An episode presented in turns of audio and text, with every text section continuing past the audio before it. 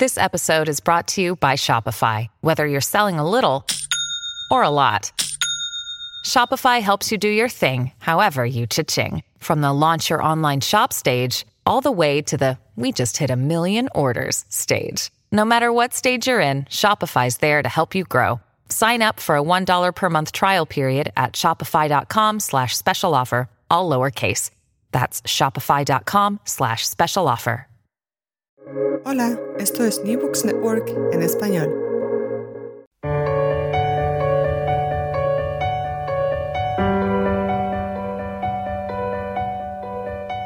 Todo comenzó ayer. Un podcast de la Asociación Española de Historia Económica.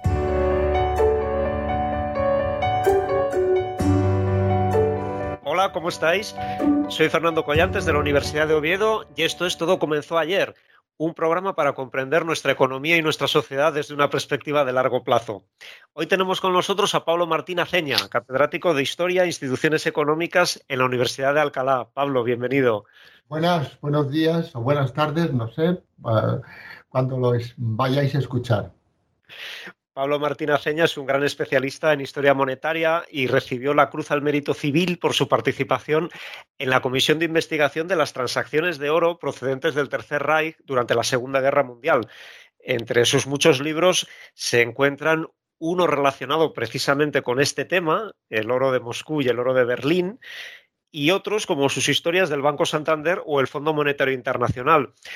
Hoy Pablo está con nosotros para hablar acerca de su última obra que se titula La Guerra Eterna, Grandes Pandemias de la Historia y que acaba de publicar la editorial Galaxia Gutenberg. Dices en este libro, Pablo, que la historia es en buena medida producto de las bacterias y los virus, y lo ilustras a través de cuatro grandes pandemias que lo cambiaron todo. La peste del siglo VI, la llamada peste negra del siglo XIV, las epidemias de la América del siglo XVI y la gripe de 1918. ¿Cómo de diferente habría sido la historia del mundo sin, por ejemplo, la peste del siglo VI? Pues fíjate, yo que, como tú bien dices, me dedicaba a temas ajenos a la demografía histórica, sin embargo, este he, dado, he dado este salto a lo mejor en el vacío, ¿verdad? Pero nunca había reflexionado hasta que me empezaron a encargar distintos programas y distintos eh, coloquios y charlas sobre el tema de la incidencia de las epidemias en la economía, ¿no? Y entonces, bueno, pues tirando del hilo, mm, empecé a darme cuenta, leyendo muchísima historia de la demografía, empecé a darme cuenta de que las enfermedades, eh, los virus y las bacterias habían tenido una incidencia, mm, una repercusión extraordinaria en las sociedades a las que afectaba. Y porque de repente es que se desaparecía un tercio o la mitad de la población de manera relativamente, relativamente rápida, ¿no? Entonces empecé a estudiarlo y me di cuenta de que tras cada gran pandemia en los últimos 2000 años, el mundo había cambiado y se había pasado de una etapa, de una época a otra. Como tú bien decías antes, Fernando, en el caso de la peste justiniana, que comienza a mediados del siglo VI, em, acaba con el mundo antiguo. Y no soy el que lo dice, es, la literatura. Em, porque, ¿qué pasa? Pues desaparece un tercio de la población o más. Em, el imperio bizantino que se estaba recuperando está afectado por esta mm, tremenda bacteria, que es la Yersinia pestis, que luego se descubrió, y que em, afecta a la organización del imperio, acepta al ejército, em, no cae los ingresos del tesoro público, no es posible mantener la burocracia bizantina y es verdad que el imperio va a sobrevivir todavía unos cuantos siglos, pero realmente se lleva su poder político y reduce al imperio bizantino a un territorio que no era ni la tercera parte de lo que heredó el propio Justiniano.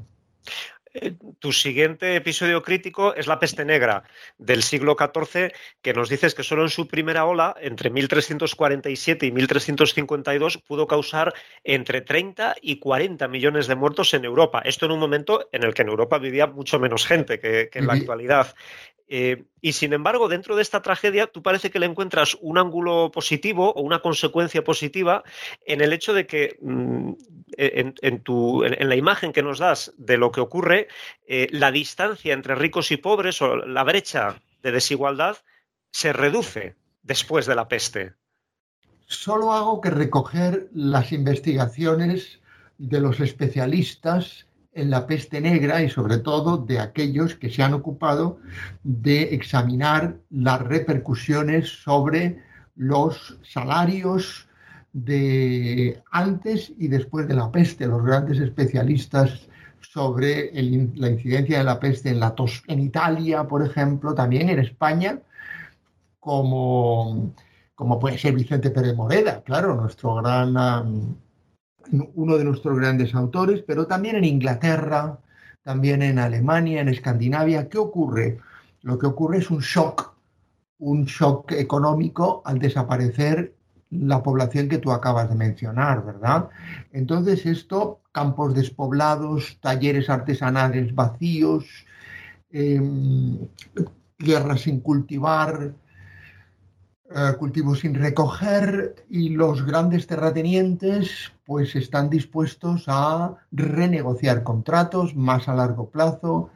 No hay mano de obra, no hay brazos con los que trabajar y por lo tanto los salarios empiezan a subir en, eh, el campo y, eso hace que paulatinamente se haya una distribución de la renta hacia los menos favorecidos siempre en este, en este capítulo hablo de ganan los pobres, pierden, pierden los ricos, ¿verdad? Porque tienen una capacidad de negociación mucho mayor. Y existe evidencia. Tenemos salarios para las distintas antiguos reinos españoles y tenemos salarios para Italia y tenemos salarios para Inglaterra y para muchas otras regiones. Y mm, eh, suben, se, se, duplican, se triplican en algunos casos. Y por lo tanto, no solamente la peste es la, los campos los, eh, los, ocupan las ovejas, sino que hay una mejora temporal que dura varios siglos. En Europa hay una mejora temporal del nivel de vida de los que sobreviven. No hay que olvidarlo, de los que sobreviven. Parece más difícil, en cambio, encontrarle el ángulo positivo a tu siguiente caso de gran pandemia, que sería la viruela y el resto de enfermedades que provocaron un hundimiento demográfico en América durante el siglo XVI. Aquí básicamente nos cuentas cómo estas enfermedades se convirtieron en un factor tan poderoso como las propias armas a la hora de facilitar el avance de la conquista española.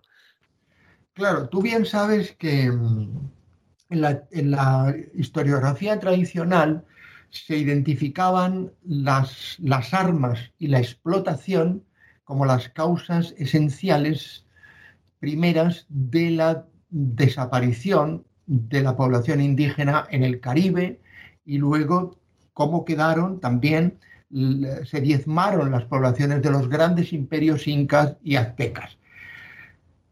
Entonces eran explotación, trabajo excesivo en las minas, en los campos y armas, caballos, acero. Pero entonces una serie de historiadores, entonces, o cronistas de entonces e historiadores posteriores dijeron, ¿cómo tan pocos conquistadores podían eliminar en tan poco tiempo tanta población? Y empezaron a rescatar la cuestión de los gérmenes. Los gérmenes, los españoles, portugueses y luego franceses e ingleses, no solamente llevaron armas y no solamente eh, fueron a enriquecerse, como decían los colaboradores de, de Colón, para trabajar nos hubiéramos quedado en Extremadura, pero sino que llevaron los gérmenes todos, todos los bacterias y virus que eh, estaban familiarizados con ellos. El, la viruela, el sarampión, la gripe, la peste, todas ellas. Y entonces eso diezmó la población, la debilitó más rápidamente que a lo mejor las armas y la, y la explotación. La caída de la población esta, eh, fue la que provocó la importación de esclavos. Es que se quedó vacío, de nuevo vacíos los campos, etcétera, y explica que América sea negra, que haya negros en América ahora, claramente. Si no hubiera desaparecido la población, pues quizá no hubiera habido ese tráfico de esclavos. Tu historia básicamente continúa en 1918, porque es verdad que hablas de, otras enfermedades, la viruela en el siglo XVIII, la tuberculosis en el siglo XIX, pero eh, e, el gran momento posterior es cuando de repente en 1918 la gripe provoca una nueva catástrofe con decenas de millones de muertos. E, ¿En qué medida crees que esta tragedia está en el origen del estatus actual de la sanidad como bien público? Yo creo que sí.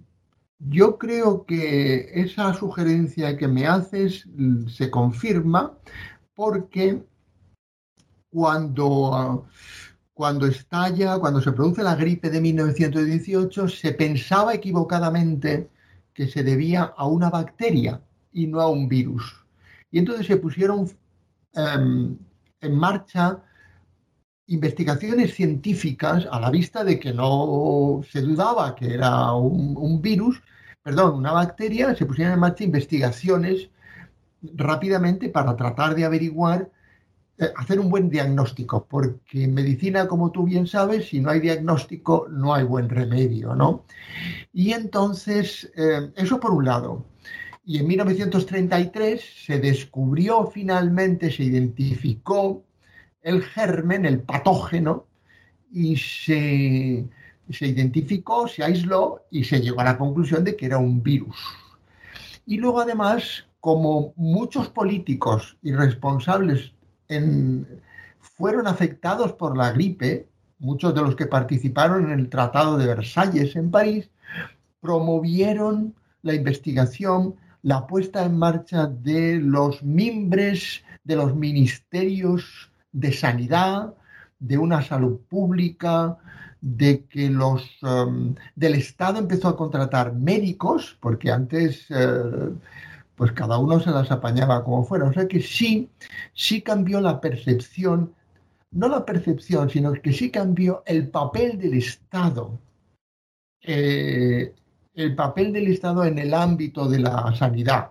El primer ministerio de Sanidad lo promovió el entonces primer ministro británico, que había, había sido afectado por la peste, como los 500 millones que fueron afectados. Murieron quizás 50 millones, que se dice pronto, de una población de 1.800. Pero es que la peste, perdón, la, la gripe del 18 afectó a 500 millones de personas, entre ellos el primer ministro británico y al presidente de los Estados Unidos. Quizá eso, ¿verdad?, tuvo su incidencia. Y otra pandemia que también ha afectado a primeros ministros ha sido, claro, la COVID-19, con la que también terminas el análisis en el libro, porque un siglo después de la gripe del 18 nos llega la COVID-19. Eh, ¿Es esto un nuevo punto de inflexión en la historia de nuestra sociedad, de nuestra economía? Porque leyendo el epílogo del libro me da la impresión de que, por un lado, eres escéptico al respecto de que esto sea algo tan, eh, un evento que vaya a cambiar tanto el curso de la historia como los otros cuatro que repasas, pero por otro lado, me da la impresión de que quieres creer que todo esto que nos está pasando puede ser después de todo una oportunidad para reformar el capitalismo. Sí. Yo siempre me gusta citar a, en este caso a Tolstoy que dice todas las pandemias, todas las familias felices son ah, iguales y las infelices lo son, pero cada una a su manera. Pues entonces con las pandemias ocurre lo mismo, son cada una infeliz, podríamos decir, a su manera. En el caso de la COVID-19, yo no creo que vaya a cambiar el mundo. No creo que, pese a que a algunos les gustaría, no va a cambiar, no va, a hundirse la democracia, ni la globalización, ni el capitalismo, ni la división de poderes, ni, ni, la, ni el liberalismo eh, bien entendido, pero van a cambiar otras cosas, nuestro estilo de vida, nuestras preocupaciones, em, etcétera. ¿Por qué? Porque esta pandemia, primero, afecta a mucha gente, pero en términos porcentuales somos 7.000 millones o 7.500 millones y, y, va a morir los que va a morir poca gente. No quiero ser optimista en exceso, pero no creo que vaya a cambiar el mundo como consecuencia de la COVID-19 en la misma medida, y con la intensidad y con las repercusiones que tuvieron al menos las tres anteriores o las cuatro anteriores pandemias, Justiniana, la peste negra, el desastre epidemiológico americano y la de 1918. Pablo Martínez Seña, catedrático de la Universidad de Alcalá y autor de La Guerra Eterna, Grandes Pandemias de la Historia, publicado por Galaxia Gutenberg. Muchas gracias por estar con nosotros en el programa de hoy.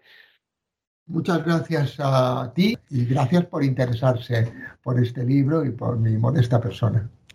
Gracias a ti, Pablo. Nosotros volvemos en 15 días. Hablaremos entonces con Juan Flores Cendejas acerca de la historia de la deuda pública, porque también en lo que a Hacienda Pública se refiere, todo comenzó ayer.